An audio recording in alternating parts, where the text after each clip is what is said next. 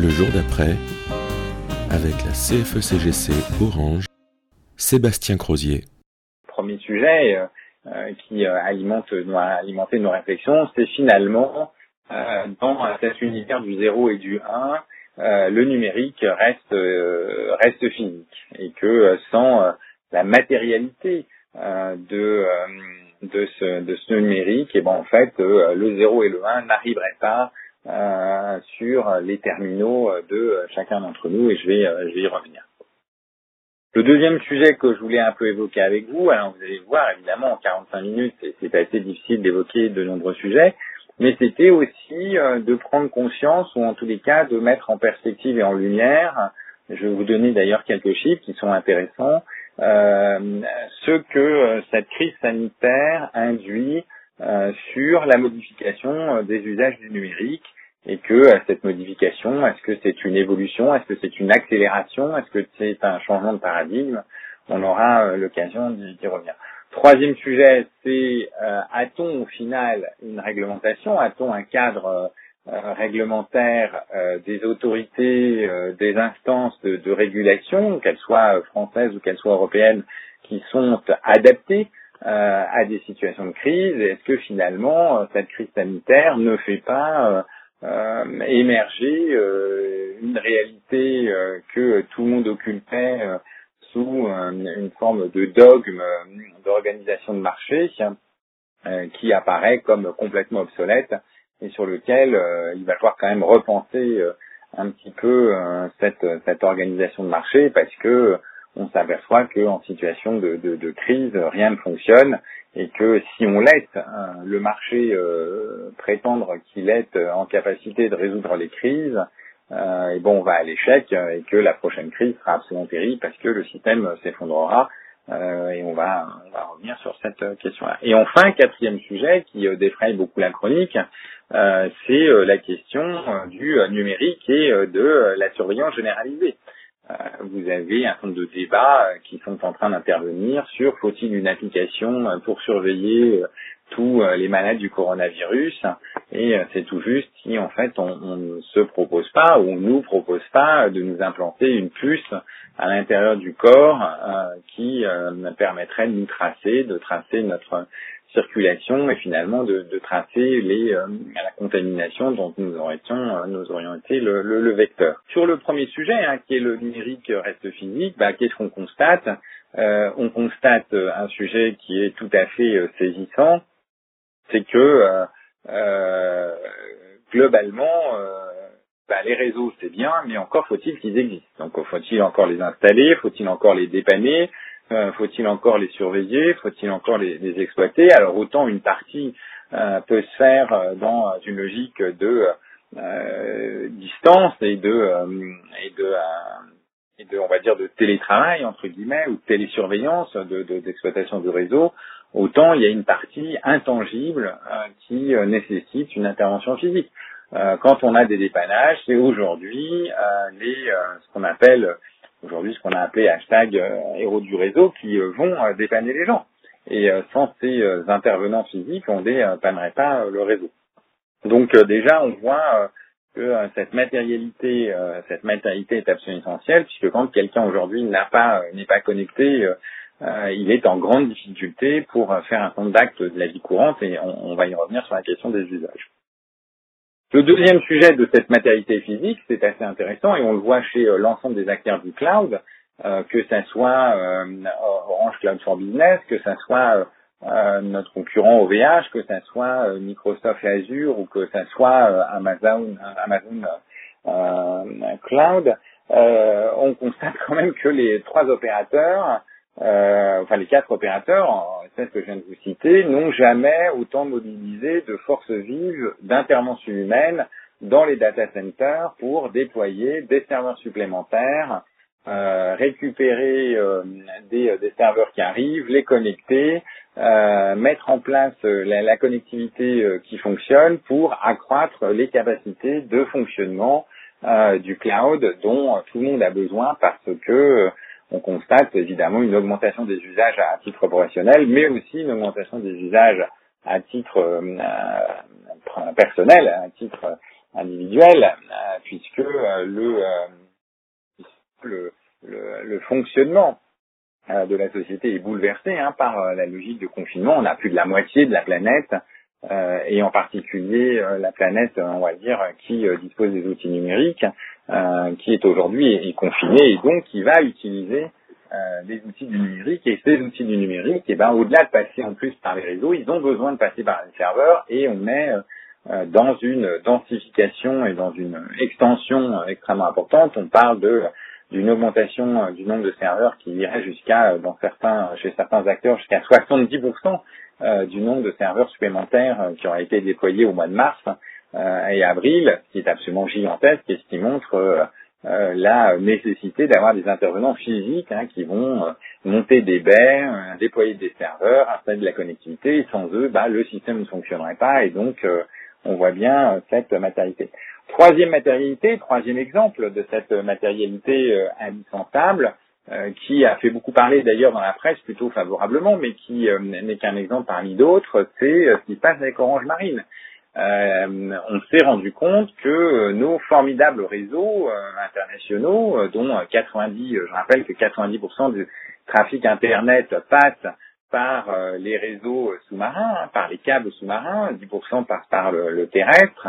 euh, et ben ces câbles sous-marins, euh, tout le monde l'avait un peu oublié, il faut pas simplement les poser euh, sur des milliers de kilomètres parfois, hein, puisque on va relier la côte est des États-Unis à l'Europe, on va relier la côte ouest des États-Unis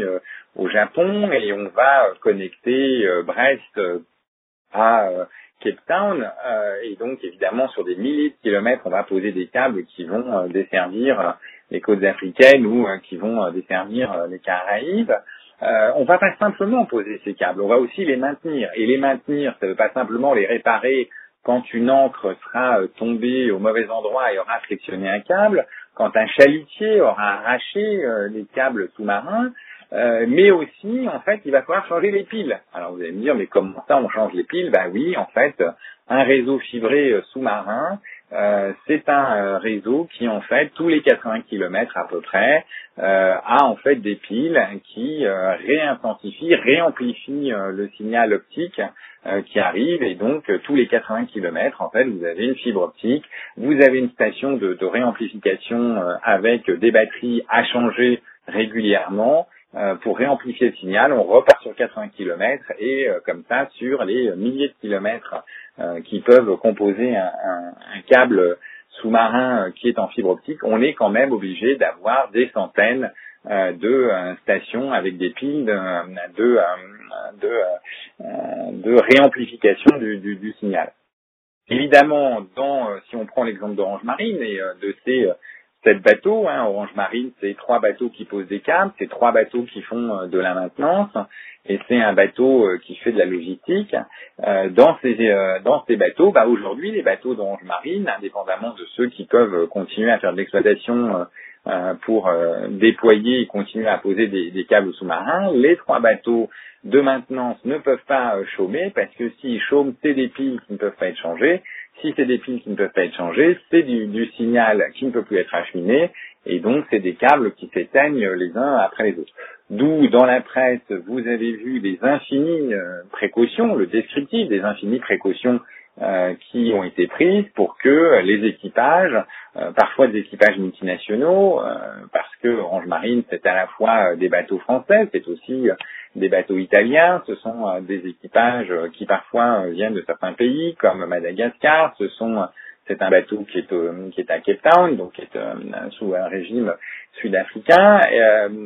dans tous ces dans tous ces embarquements euh, de euh, marins, de euh, personnes qui posent des câbles, de gens qui préparent la, cantine au sens strict du terme, hein, la nourriture. Vous savez à quel point dans les environnements de bateaux, dans les environnements confinés, la nourriture prend une place très particulière. Et eh ben, il a fallu mettre les équipages en quarantaine ou en quatorzaine pendant une quinzaine de jours avant qu'ils embarquent sur les bateaux pour être certains qu'ils ne soient pas contaminés, qu'ils soient confinés de fait sur les bateaux pendant euh, une durée assez longue, hein, parce que il va cette fois-ci difficile d'accoster euh, dans les ports euh, au fil du, au fil du, le long du câble qu'on va qu'on va dont on va remplacer les piles. Et donc mais donc des précautions ont été absolument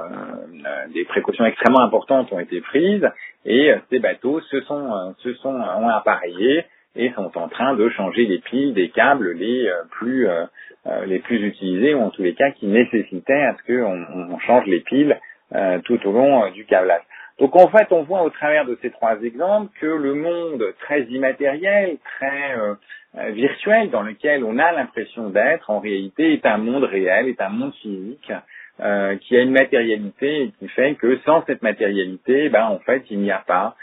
le monde numérique auquel, dans lequel nous croyons vivre de façon très virtuelle. Et ça, c'est quelque chose qui apparaît peut-être de façon beaucoup plus criante. le monde numérique est dépendant du monde physique. Euh, et je ne parle pas de la construction des terminaux euh, qui font que euh, aujourd'hui, bah, sans un terminal physique, on n'accède pas au monde numérique. Donc ça, c'est déjà une première réflexion. Qu'est-ce qu'il faudra en conclure dans les chaînes de valeur? Qu'est-ce qu'il faudra en conclure dans le caractère stratégique de ces éléments? Bah, Des choses aussi simples que bah, avoir un opérateur comme Orange Marine, c'est un outil de notre souveraineté numérique parce que c'est ce qui nous permet de maintenir euh, la priorisation et de tout cas d'autoriser une priorisation euh, des câbles essentiels euh, en cas de catastrophe. Alors pas forcément sanitaire, mais on a eu d'autres catastrophes. Hein. Je vous rappelle que lors du tsunami qui a généré Fukushima, on a beaucoup parlé de la centrale nucléaire de Fukushima, qui évidemment est partie en carafe, mais il ne restait pas moins que 40% de la connectivité entre le Japon et, le reste du monde avait euh, été euh, interrompu puisque euh, tous les câbles sous-marins entre le Japon et les États-Unis avaient été par le tsunami avaient été sectionnés. Donc on voit on voit que en fait, on a des éléments, on a des éléments indispensables dans cette chaîne de valeur du, numérique euh, qui doivent assurer euh, notre souveraineté, qui sont euh, des data centers qui doivent se trouver au plus près de nos réseaux, des réseaux qu'on doit être en capacité de maintenir parce qu'on a une flotte qui sait maintenir ces réseaux, et parce qu'on a aussi un acteur qui est en capacité d'intervenir. Et c'est assez frappant parce que finalement, ça pourrait euh, faire le lien avec le troisième sujet euh, que j'évoquerai, qui est euh, la question de la réglementation et de l'organisation du marché. C'est, vous imaginez bien qu'aujourd'hui, Orange est l'opérateur national, opérateur national que un certain nombre de néolibéraux détestent parce qu'il est en situation de monopole sur le cuivre, qu'il est en position extrêmement forte sur la fibre, mais il est assez euh, frappant de voir que autant euh, nous avons une capacité à intervenir et à déplacer des équipes, à prioriser euh, des interventions pour les dépannages au détriment du déploiement, parce que nous avons une surface, parce que nous avons un nombre de collaborateurs extrêmement important. Sur le deuxième sujet qui est assez intéressant et qui nous concerne tous, qui est la modification des usages. Le premier élément, c'est qu'on peut dire qu'en quelques années, euh, les usages se sont grandement modifiés. Les besoins Internet que nous avons à la maison, euh, au travers euh, des flux audiovisuels, que ça soit que ça soit le, développement de la télévision par Internet, que ça soit le développement des OTT sur Internet, hein, dont Netflix a été un accélérateur, mais il n'y a pas que Netflix, il y a Amazon Prime, il y a compris euh, l'OTT euh, euh, qui est qui est celui de, Canal, MyCanal. Donc on voit on voit un développement des usages a fait qu'en fait on a des débits qui sont assez conséquents aujourd'hui dans, dans les maisons, mais en fait on voit très nettement que cette progression extrêmement forte des usages fait que lorsque on demande aux gens de travailler chez eux en télétravail, une partie de la France est en télétravail, une autre partie est sur le terrain, ne l'oublions pas, c'est celle qui fait tourner euh, le pays et, euh, et, euh, et heureusement qu'elle est là, c'est nos hôpitaux, nos chaînes alimentaires, nos forces de sécurité qui sont dans la rue, qui sont sur le terrain, et puis on a une troisième partie de gens qui sont au chômage ou sans activité, et ça c'est aussi une réalité. Mais en tous les cas, pour la partie du personnel qui arrive à être en télétravail, euh, on peut faire euh, un certain nombre de constats. D'une part, c'est que globalement, euh, même si euh, toutes les entreprises n'étaient pas prêtes à basculer euh, dans une logique de travail, télétravail, et on le voit, hein, les sollicitations que le groupe a au niveau d'Orange Business Service sont extrêmement importantes, hein, et donc on a été obligé de répondre, et on continue d'être obligé de répondre à énormément de sollicitations euh, parfois d'administration, parfois de grandes entreprises, parfois d'entreprises plus, petites, pour permettre, euh, ben, pour leur permettre d'avoir les outils euh, permettant de, déployer le télétravail pour tous les collaborateurs. Nous-mêmes, en tant que à l'intérieur de l'entreprise, on s'est rendu compte qu'il y a énormément de gens qui étaient dans les centres d'appel, qu'on a basculé dans des modes de télétravail où on fait en sorte qu'ils aient un environnement avec à la fois le téléphone, leur ordinateur, les applications pour essayer de répondre euh, aux besoins clients euh, à partir de chez eux. Cela ne veut pas dire que ce sont des modes de fonctionnement optimales, euh, il y a des difficultés managériales, il y a des difficultés opérationnelles hein, qui font que quand on a besoin de soutien, être sur un plateau est largement plus confortable qu'être chez soi à domicile. et donc, bon, bien sûr, on le voit, mais en tous les cas, force est de constater que ce basculement des usages euh, et ces sollicitations sur le sur le réseau, qui sont devenues de plus en importantes, de plus en plus importantes sur le marché grand public, ont permis de gérer dans des bonnes conditions euh, le passage à un usage professionnel massif de euh, télétravail.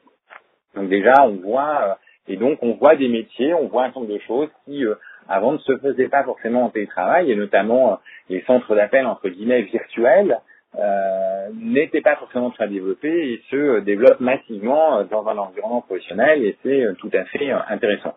Au final, c'est quand même qu'une accélération d'usage, hein, donc c'était des choses qui existaient, mais on voit aussi le développement des visios, on voit le développement des, des, des, produits là dont, dont vous avez quelques débats sur des questions de sécurité qui, qui sont posées, mais vous voyez en fait un développement des, des applications qui permettent de travailler à distance, le nombre d'outils téléchargés euh, sur les applications euh, mobiles, sur les stores, euh, n'a jamais été aussi élevé. Et toutes les toutes les statistiques sont pas encore sorties, hein, donc on aura ça dans quelques semaines, mais on sait qu'on a 30 à 40% de téléchargements supplémentaires sur des applications professionnelles, donc on a une modification massive des usages et même euh, et même le téléchargement d'applications plus traditionnelles pour gérer euh, sa vie courante, euh, d'administration, de relations avec les, les acteurs les acteurs de, de, de, de, on va dire de la sphère publique, hein, c'est-à-dire la sécurité sociale ou ou d'autres d'autres services administratifs. On voit très bien que les gens forcés par la situation parce qu'ils ne peuvent plus y aller parce que c'est plus ouvert euh, sont obligés de le faire de la même façon que les commandes euh, les commandes euh, sur le e-commerce se développent même s'il y a des restrictions sur ce qui est essentiel il y a quand même un développement et un usage un élargissement de la base de clientèle même si on voit tout à fait que dans certaines populations dans certaines zones la fragilité est réelle puisqu'il y a un non-accès à cet univers numérique, à cet univers de plateforme, et donc, euh, de fait, on, y reviendra, c'est euh, générateur d'inégalité, mais on en reviendra euh, dans une autre, dans un autre, dans un autre cadre, en tous les cas dans un autre, un autre jeu. Le, je, voudrais juste vous donner quelques chiffres qui sont quand même intéressants parce que ces usages et ces modifications, il y a l'étude Harris Interactive qui est, qui est tombée ce matin et qui dit deux choses. Euh, qui dit premièrement euh, sur le télétravail, est-ce que euh, aux gens qui télétravaillent, est-ce que vous êtes contents de télétravailler? Alors oui, on a une majorité de gens qui disent oui, globalement, 55%, on est content de télétravailler et c'est quelque chose qu'on voudrait voir se développer. Pour autant, nous n'avons que 14% des gens qui demandent à être en situation de télétravail permanent. C'est-à-dire que le grand paradoxe de cette histoire, c'est que finalement, euh, le confinement nous montre que euh, finalement, euh, nous préférons aller au bureau, socialiser quelques jours par semaine et que même si on est prêt à avoir un confort supplémentaire et à être en situation de télétravail, globalement, le télétravail n'est pas le mode permanent de travail choisi en période de confinement. vous allez me dire que peut-être que quand les gens reprendront le chemin euh, et euh, des transports et des véhicules, ils voudront de nouveau être dans un télétravail permanent, mais enfin, en tout état de cause, c'est intéressant de voir que finalement, on n'a que 14% des gens qui sont en télétravail qui souhaiteraient un télétravail permanent. Ce qui trouve que c'est finalement assez dur d'un point de vue relationnel mais ça sera des sujets intéressants et des débats intéressants sur le rapport entre travail, télétravail, distance au travail, euh, capacité euh, de, de réflexion euh, qu'on peut avoir, de tranquillité, et donc tous ces sujets-là feront l'objet de débats, d'études, d'analyses, de perceptions, mais en tous les cas, la société change son regard sur le télétravail et le change dans les deux sens d'ailleurs. Le, le point qui est qui est intéressant et le deuxième chiffre que, que je donnerai de, de, sur cette modification des usages, c'est le fait que la téléconsultation, notamment dans le domaine de la médecine, qui est un sujet qui évidemment en ce moment est euh, très euh, prégnant dans, notre société, hein, puisque vu le nombre de gens euh, malades, en tous les cas ou avec une malade avec une, notion de, peur, d'inquiétude très forte, fait que la téléconsultation qui était qui représentait 1% des consultations au début de l'année, aujourd'hui représente 11%. Alors vous allez me dire 11%, euh, ce n'est pas beaucoup, oui, mais d'accord, mais ça veut dire qu'on est arrivé au stade, on est arrivé dans un niveau, dans un niveau d'usage qui fait que ça y est, c'est rentré dans les mœurs. Ça ne veut pas dire que c'est la norme, mais ça veut dire que c'est une pratique euh, courante, acceptée, identifiée. Donc 11% euh, des consultations qui sont en téléconsultation. Alors la plateforme la plus utilisée, bien sûr, vous la connaissez, c'est Doctolib, mais ça montre que voilà, nous sommes passés dans une autre sphère avec des limitations extrêmement fortes hein, sur euh, la téléconsultation, donc d'ailleurs euh, qui remet d'ailleurs en cause les, euh, les paradigmes antérieurs, puisque par exemple l'idée de la cabine de téléconsultation qu'on pouvait mettre comme ça un peu n'importe où à l'intérieur de bureaux pour avoir un médecin qui soit à distance ou dans des petits villages dans lesquels il y la maison France Service, etc. En fait, finalement, ça marche pas si bien que ça, parce que la fameuse cabine de téléconsultation, il faut la nettoyer, il faut la désinfecter parce qu'on est en situation épidémique, et donc euh, finalement, la fameuse cabine de téléconsultation qui apparaissait comme le moyen euh, à développer et à déployer, bah ça marche pas parce qu'on sait pas euh, on ne sait plus prendre l'attention de la personne, on ne sait plus euh, lui faire euh, regarder le cas échéant les pupilles sur un appareil parce que évidemment cet appareil va être en situation de contact, lui prendre le thermomètre, avoir des contacts physiques entre les objets de la machine euh, ça va pas être si simple et en réalité euh, la logique de contagion et de nettoyage qui déjà existait avant là prend une ampleur absolument délirante et donc euh, la fameuse cabine de téléconsultation n'est pas euh, la solution retenue dans euh, les fameux usages de téléconsultation. Donc de nouveau, remise en cause de la logique de téléconsultation telle qu'elle était prise. Alors évidemment, qu'est-ce que ça doit nous amener comme réflexion? Je ne peux pas tout vous dire parce que je n'en ai pas l'idée, mais c'est juste pour vous livrer quelques réflexions. Voilà, donc tout ça pour vous dire qu'au final, on a une modification forte des usages, que cette modification forte des usages, euh, elle est une accélération, elle est une remise en cause de quelques idées euh, reçues, elle est aussi euh, une apparition plus forte des inégalités du monde du monde physique. Troisième sujet qui évidemment nous intéresse au premier rang puisqu'on est un acteur majeur du pays, c'est la question de la réglementation et de la régulation. Alors je vous en ai déjà parlé pour, pour partie, je vous ai expliqué que la découpe euh, que le régulateur a souhaité faire euh, dans son infinie euh, sagesse, dans son génie créatif, à savoir les zones denses, les les amis, donc les zones à manifestation d'intérêt, les qui ont été plutôt, qui sont plutôt entre les mains d'Orange et de SFR, les RIP et maintenant les AMEL, ben, en fait on voit que cette espèce de découpage en tâche de léopard du pays ne fonctionne pas et est catastrophique et que le seul opérateur qui soit globalement en capacité d'assurer une continuité d'activité dans des conditions déjà très difficiles, euh, eh ben c'est Orange et qu'à côté il euh, n'y a rien. Et d'ailleurs on le voit euh, quand on regarde les retours, quand on a euh, les indices euh, de satisfaction et de qualité, on voit que c'est Orange qui est aujourd'hui plébiscité et que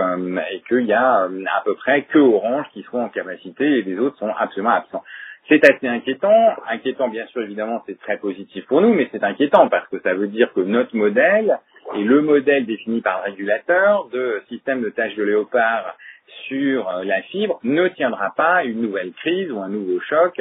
si on continue à ne pas avoir, si on ne revient pas à une unicité de réseau et d'infrastructure et que ça ne fonctionne pas. Alors on a d'autres d'autres incidents de, de, de réglementation euh, et qui font que vous en avez entendu parler. On est obligé de proroger, on, décide de proroger notre accord d'itinérance avec Free parce que sinon, euh, si on interrompait euh, dans les conditions actuelles, on aurait des tas d'abonnés Free euh, qui ne seraient plus en capacité d'avoir de la 4G et donc évidemment ce serait une dégradation extrêmement forte de, de la situation. Euh, pour eux et donc forcément on mettrait en péril le cas échéant certaines zones. Euh, donc on voit bien qu'il faut un opérateur national qui gère l'intérêt général et qui se déploie. On voit aussi les difficultés dans les systèmes, dans les interventions techniques sur le terrain, parce que dès lors que on fait appel à des sous-traitants, des sociétés qui ne sont euh, conduites que par un intérêt économique court terme, parce que possédées par des fonds de pension, parce que possédées par euh, des acteurs qui visent une rentabilité économique à court terme, et eh ben euh, dès qu'il y a une mesure gouvernementale qui leur est plus favorable que l'exploitation du service au service de la nation, eh ben ils ferment le rideau, ils ne sont plus nos sous-traitants et ils nous disent bah, débrouillez-vous et faites en sorte que ça fonctionne. Toujours sur ces questions euh, de euh, réglementation, et c'est assez intéressant, c'est que au moment où on a une modification profonde euh, des usages, augmentation de la consommation des bandes passantes au travers des flux, des flux numériques, vous avez une consommation accrue des entreprises, la question de la neutralité du net est posée. Euh, peut-on accepter que euh, le pays euh, priorise les contenus de YouTube, de Google, de Facebook, de Netflix et de Disney au détriment des activités professionnelles des entreprises qui essayent quand même de continuer à faire fonctionner le pays, la nation, la logistique, l'organisation et la production qui fonctionnent encore. Bon, la réponse est clairement non. Bon. Quand on sait que l'ancien directeur général de l'ARCEP avait déclaré que la neutralité du net était un principe absolument incontournable et qu'il fallait assurer euh, à chaque Français la possibilité d'accéder au contenu américain dans les mêmes conditions que n'importe lequel des contenus français et qu'il était absolument interdit aux opérateurs euh, de vouloir faire un tri et une sélection. Et on voit bien que ce discours réglementaire sur la neutralité du net est en train de voler en éclats. Euh, le régulateur n'a pas été capable de prendre la parole, son président était dans la nature. Euh, au final, on s'est retrouvé et euh, on va dire avec beaucoup de chance, nous avons eu un Thierry Breton à la Commission européenne. Force est de constater que c'est lui qui a demandé à ce qu'il y ait une remise à plat euh, de la réflexion sur la gestion des flux, la gestion des contenus, et qu'il a donné euh, le là, le go, euh, pour que l'ensemble des gouvernements, l'ensemble de l'Europe, prennent son téléphone, appellent les acteurs de la diffusion euh, massive de contenu et leur disent écoutez, diminuez la qualité des flux, donc diminuez le volume en diminuant la qualité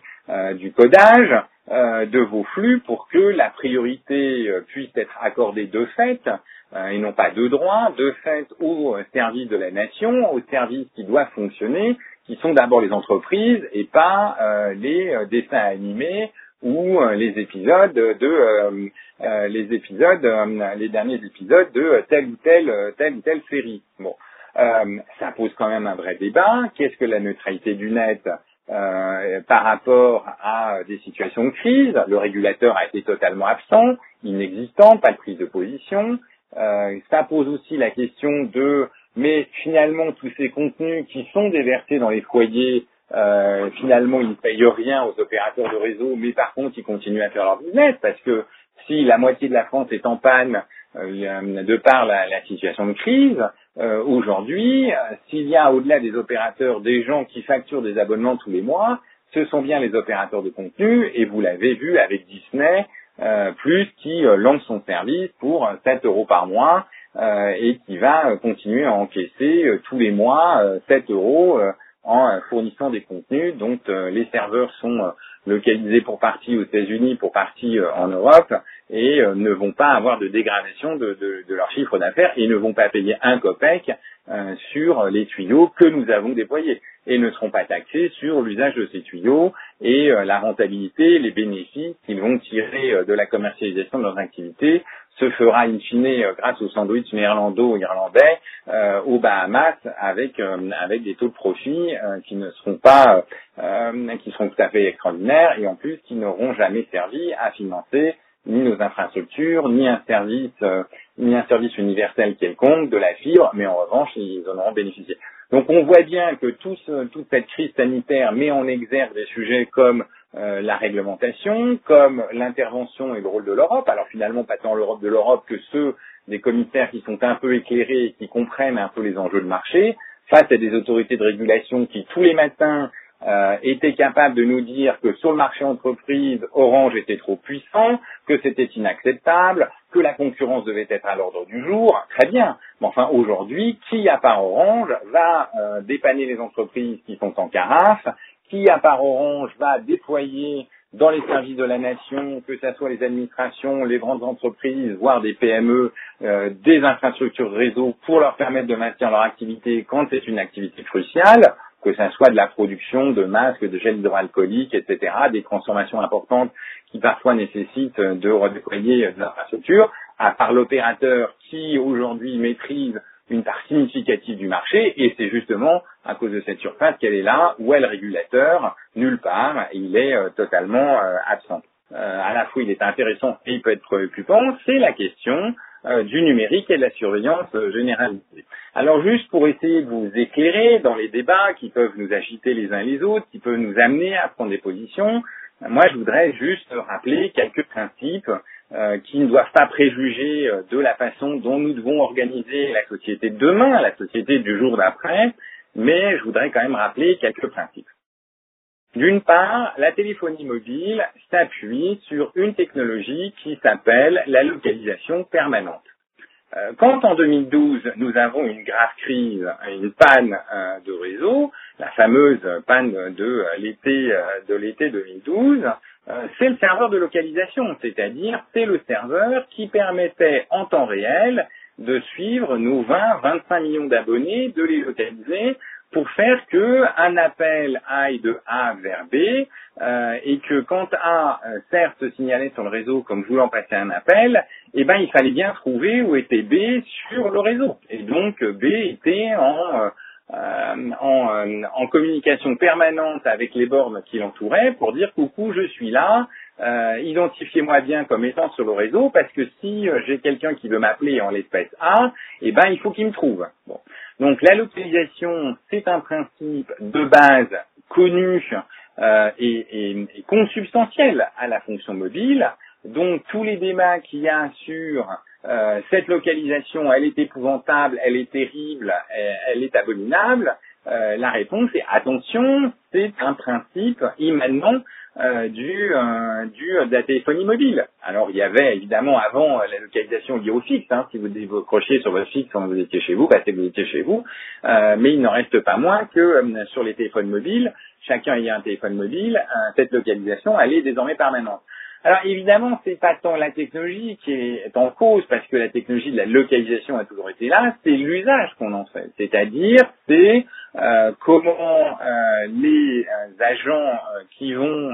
être amenés à traiter l'information de la localisation vont s'en servir. Hier, c'était les opérateurs, puis ensuite, ça a été les États, et on a vu progressivement les législations euh, s'additionner les unes aux autres pour à la fois autoriser euh, les réquisitions judiciaires, euh, pour les processus de, localisation. Je parlerai euh, par exemple de, euh, des processus qui ont permis l'arrestation des assassins du préfet Erignac.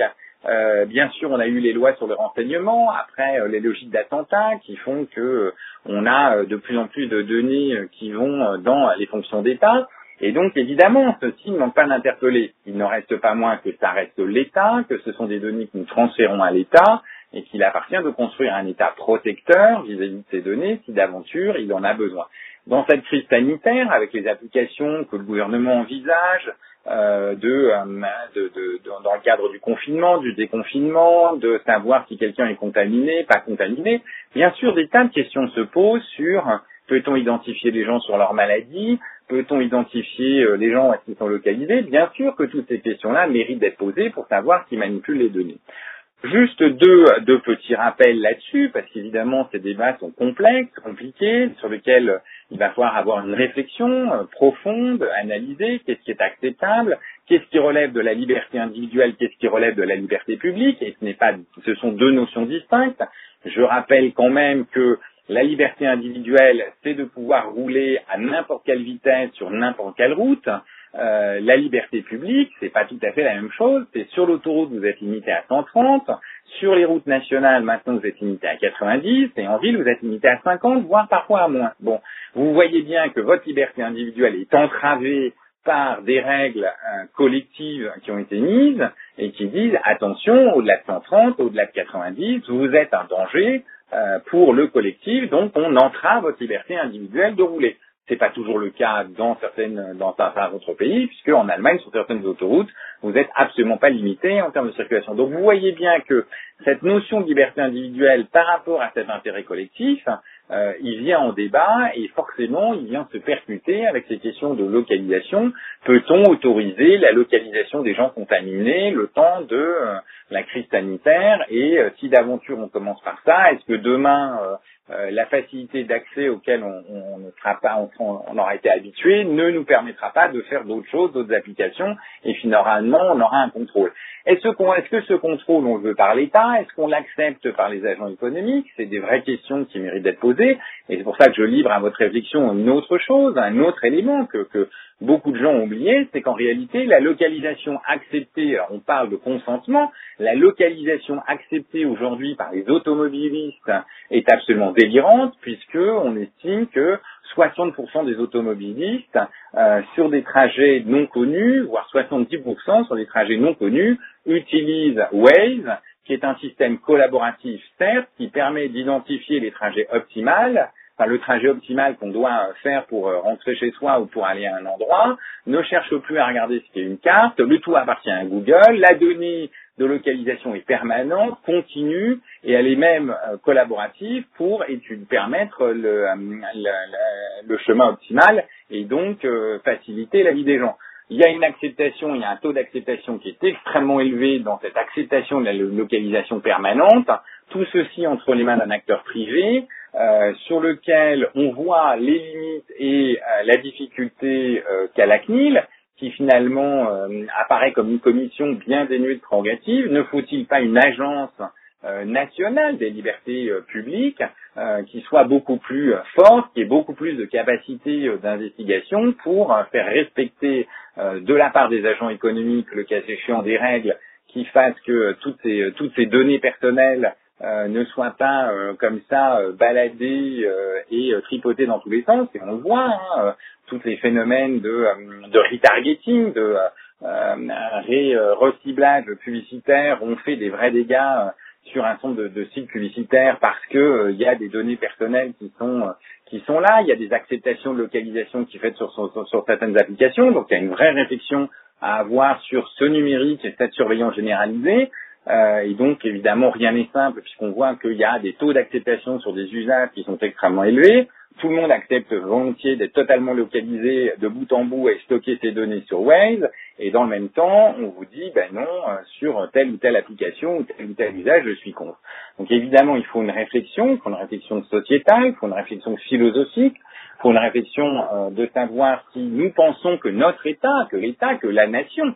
euh, est encore un acteur capable de nous protéger ou au contraire, euh, c'en est fini, l'État est intrusif, l'État est dangereux, euh, il se faut, il faut protéger, il se faut se protéger de l'État, mais s'il faut se protéger de l'État, peut-être que nous sommes déjà plus en démocratie et peut-être qu'il faut aussi penser à euh, essayer de se protéger d'agents économiques qui sont susceptibles euh, de vendre des données pour que certains politiciens, comme ça a été fait dans d'autres pays euh, puissent euh, arriver à manipuler ou en tous les cas à s'accaparer euh, le vote d'un fonds d'électeurs sur la base de fake news. Et il y a eu quelques, quelques débats. Donc évidemment, ce sujet-là est extrêmement structurant, il est effectivement très invasif, il perturbe l'ensemble des acteurs de la société civile, légitimement. rappelons aussi, et c'est peut-être le dernier point sur lequel je voudrais venir, c'est que Orange a développé des outils extrêmement puissants qui s'appellent euh, Fluvision, qui sont certes sur des données anonymisées, euh, qui permettent de euh, suivre des flux et des trafics, flux et trafics collectifs, qui dès lors que les données sont anonymisées ne sont pas intrusives, mais qui fait que, comme par exemple, nous avons 80% de parts de marché sur le roaming, les autres opérateurs ne voulant pas faire le travail commercial d'interconnexion avec les autres, et commercial et technique avec les autres opérateurs, les euh, étrangers sont plutôt euh, chez nous, et donc quand on regarde les flux euh, des étrangers qui viennent en France, si on veut savoir s'ils vont, si les Russes vont plus viser le château de Versailles ou si les Américains vont au château de Fontainebleau pour aller voir Napoléon parce qu'ils préfèrent Napoléon à Louis XIV, eh bien globalement, Fluvision permet de le faire et l'île de France dispose des éléments pour savoir que les Russes ne vont pas suffisamment à Fontainebleau et le cas échéant, lancer une campagne de publicité en disant mais aussi aller à Fontainebleau parce que c'est quand même Napoléon, la Bérésina et tout le bazar et donc c'est un vrai intérêt. Cet outil Fluvision, c'est aussi cet outil qui a permis de constater qu'un quart des Parisiens se sont enfuis à la veille du confinement ou le lendemain du confinement la déclaration de confinement, donc ce sont des métadonnées qui ont été euh, traitées et utilisées, euh, qui ont permis de voir que 15 à 20% des franciliens se sont enfuis d'Île-de-France pour aller se confiner ailleurs. Ces métadonnées, elles ont aussi un usage et un intérêt. Elles ont un intérêt quand elles sont traitées, alors soit agrégées de la part des quatre opérateurs, mais elles ont aussi un intérêt pour l'aménagement de la ville, pour euh, l'organisation des transports en commun, sur la localisation des lieux de travail par opposition ou par euh, par symétrie, on va dire, au lieu d'habitation, pour faire que comment dans la ville, comment dans la cité, on arrive à diminuer euh, les transports parce que on euh, maîtrise mieux les flux et on voit mieux de là où de là où là les, les, les, gens. Donc toutes ces questions sur ces fonctions de localisation, qui évidemment au bout de 25 ans, on va dire globalement, de technologie nous arrive, une génération nous arrive en pleine pomme, euh, évidemment, sont des sujets de préoccupation euh, et donc il va falloir fixer les limites, les bornes, la régulation euh, et, et, ce qui s'y passe. Ce qui est évidemment rejoint le point précédent qui est où est le régulateur? Où sont les autorités, où sont les autorités de régulation dans le secteur des télécoms sur la question des métadonnées, sur la question des éléments individuels? Alors oui, c'est faire un serveur formidable pour enregistrer les plaintes euh, des euh, consommateurs sur le comportement des opérateurs, dont on voit d'ailleurs que le niveau de plainte est parmi les plus bas euh, des secteurs comme ce, ce consumérisme parce qu'en réalité, on s'aperçoit que les opérateurs sont globalement des acteurs assez surveillés et assez globalement bienveillants, même si la masse et le nombre d'abonnés fait qu'il y a globalement beaucoup d'incidents, mais proportionnellement assez peu par rapport à d'autres secteurs de démarchage euh, qui, qui existent, mais pour autant, on a un régulateur qui est totalement absent de cette réflexion sur la protection de l'individu, ses données personnelles, euh, qu'est-ce qu'on fait de ces données euh, collectives, où sont les libertés publiques, où sont les libertés individuelles, comment on gère ces métadonnées.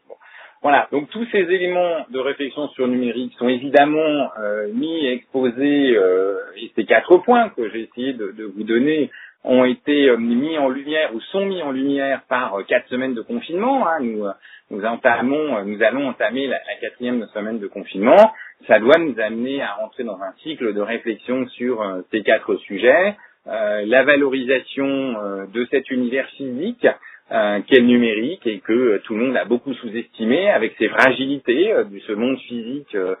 quand il est soumis à rude épreuve. Euh, la modification des usages, accélération, inégalité sociale apparente, enfin existante ou émergente euh, qui, qui, va arriver, euh, et donc ou accélération et développement de nouveaux usages, et donc forcément derrière aussi adaptation législative. On n'a pas parlé, mais enfin la question de la téléconsultation va poser un certain nombre de questions législatives et, d'autorisation. une réglementation totalement dépassée, un cadre législatif complètement obsolète, des acteurs totalement inopérants. Euh, faut-il renvoyer ça à la nation? Faut-il renvoyer ça au gouvernement? Euh, Faut-il renvoyer ça à des instances, des agences pan-européennes? Qui est une vraie réflexion, qui est une réflexion collective On voit les difficultés euh, de fonctionnement de l'Europe, mais force est de constater que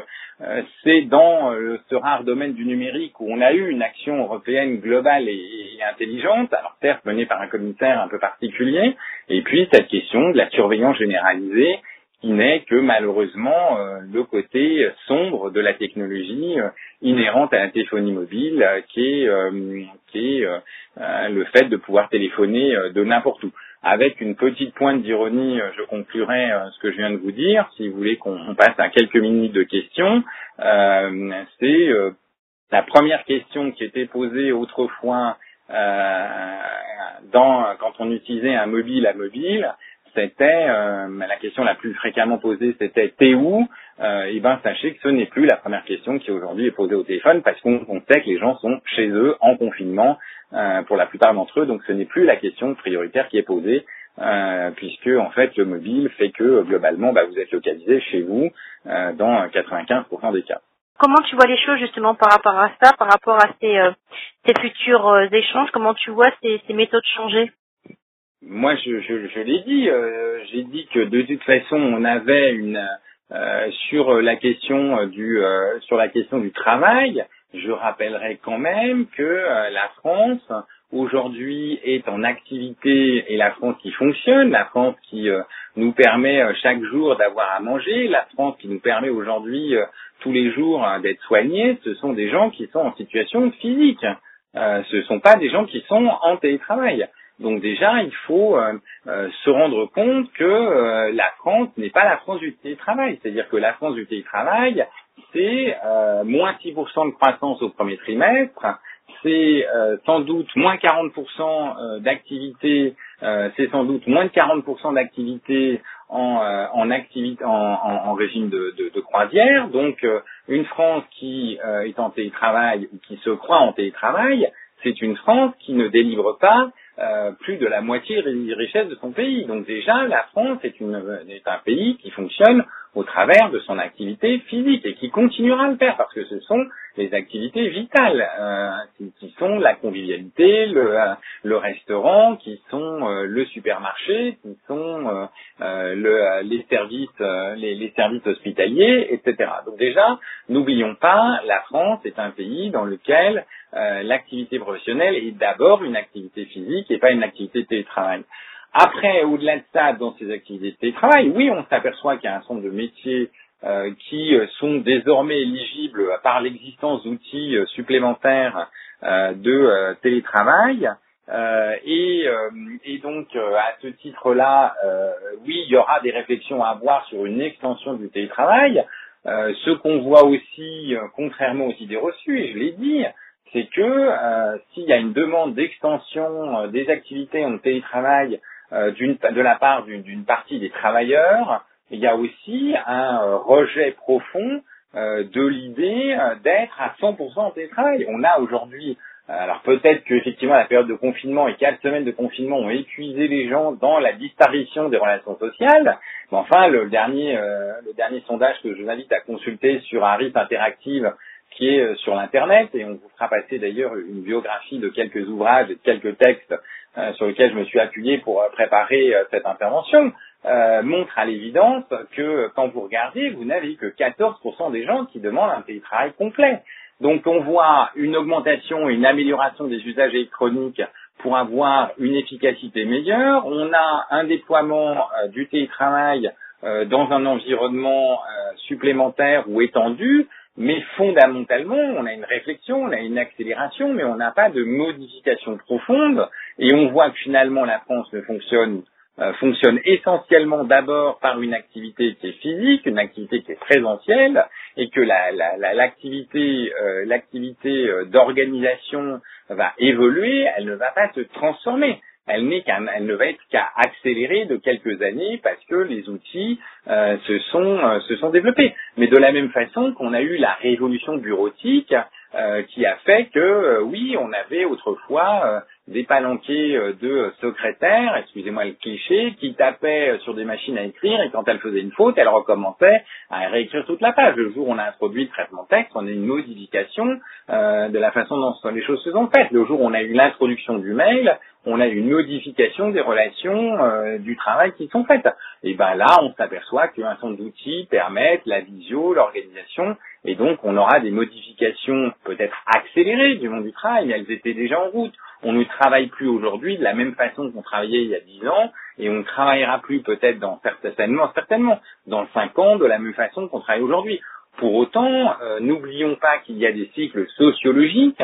et que euh, les populations qui travaillent, les organisations du travail, ne se changent pas en deux jours et que ce sont des évolutions et des mutations qui sont globalement assez lentes, euh, qui sont aussi liées à des phénomènes générationnels. Quelqu'un qui a été élevé avec une tablette ou un ordinateur à la maison à l'âge de trois ans n'est pas et ne se comporte pas dans son rapport avec euh, les outils numériques de la même façon que quelqu'un qui n'y a accédé qu'à l'âge de 25 ans. Donc euh, tout ceci, euh, tout ce qui se passe et la crise sanitaire est un accélérateur. ce n'est certainement pas, ce n'est certainement pas une modification profonde de, de, nos modes de fonctionnement d'un point de vue professionnel. Ça peut, et la chose peut-être pour, pour conclure parce qu'on est à l'heure, la chose que peut-être cette crise sanitaire fera, c'est que notre façon de voir le monde, notre façon de penser,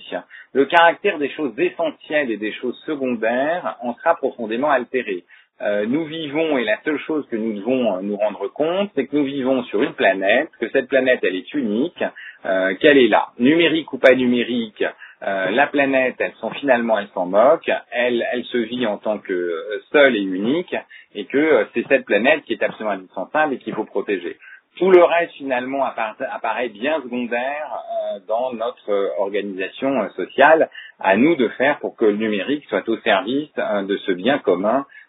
qui est cette planète unique que nous avons. Je vous remercie et je vous dis à la semaine prochaine, si vous le voulez bien, on fera un montage et vous aurez euh, la possibilité euh, de diffuser le podcast.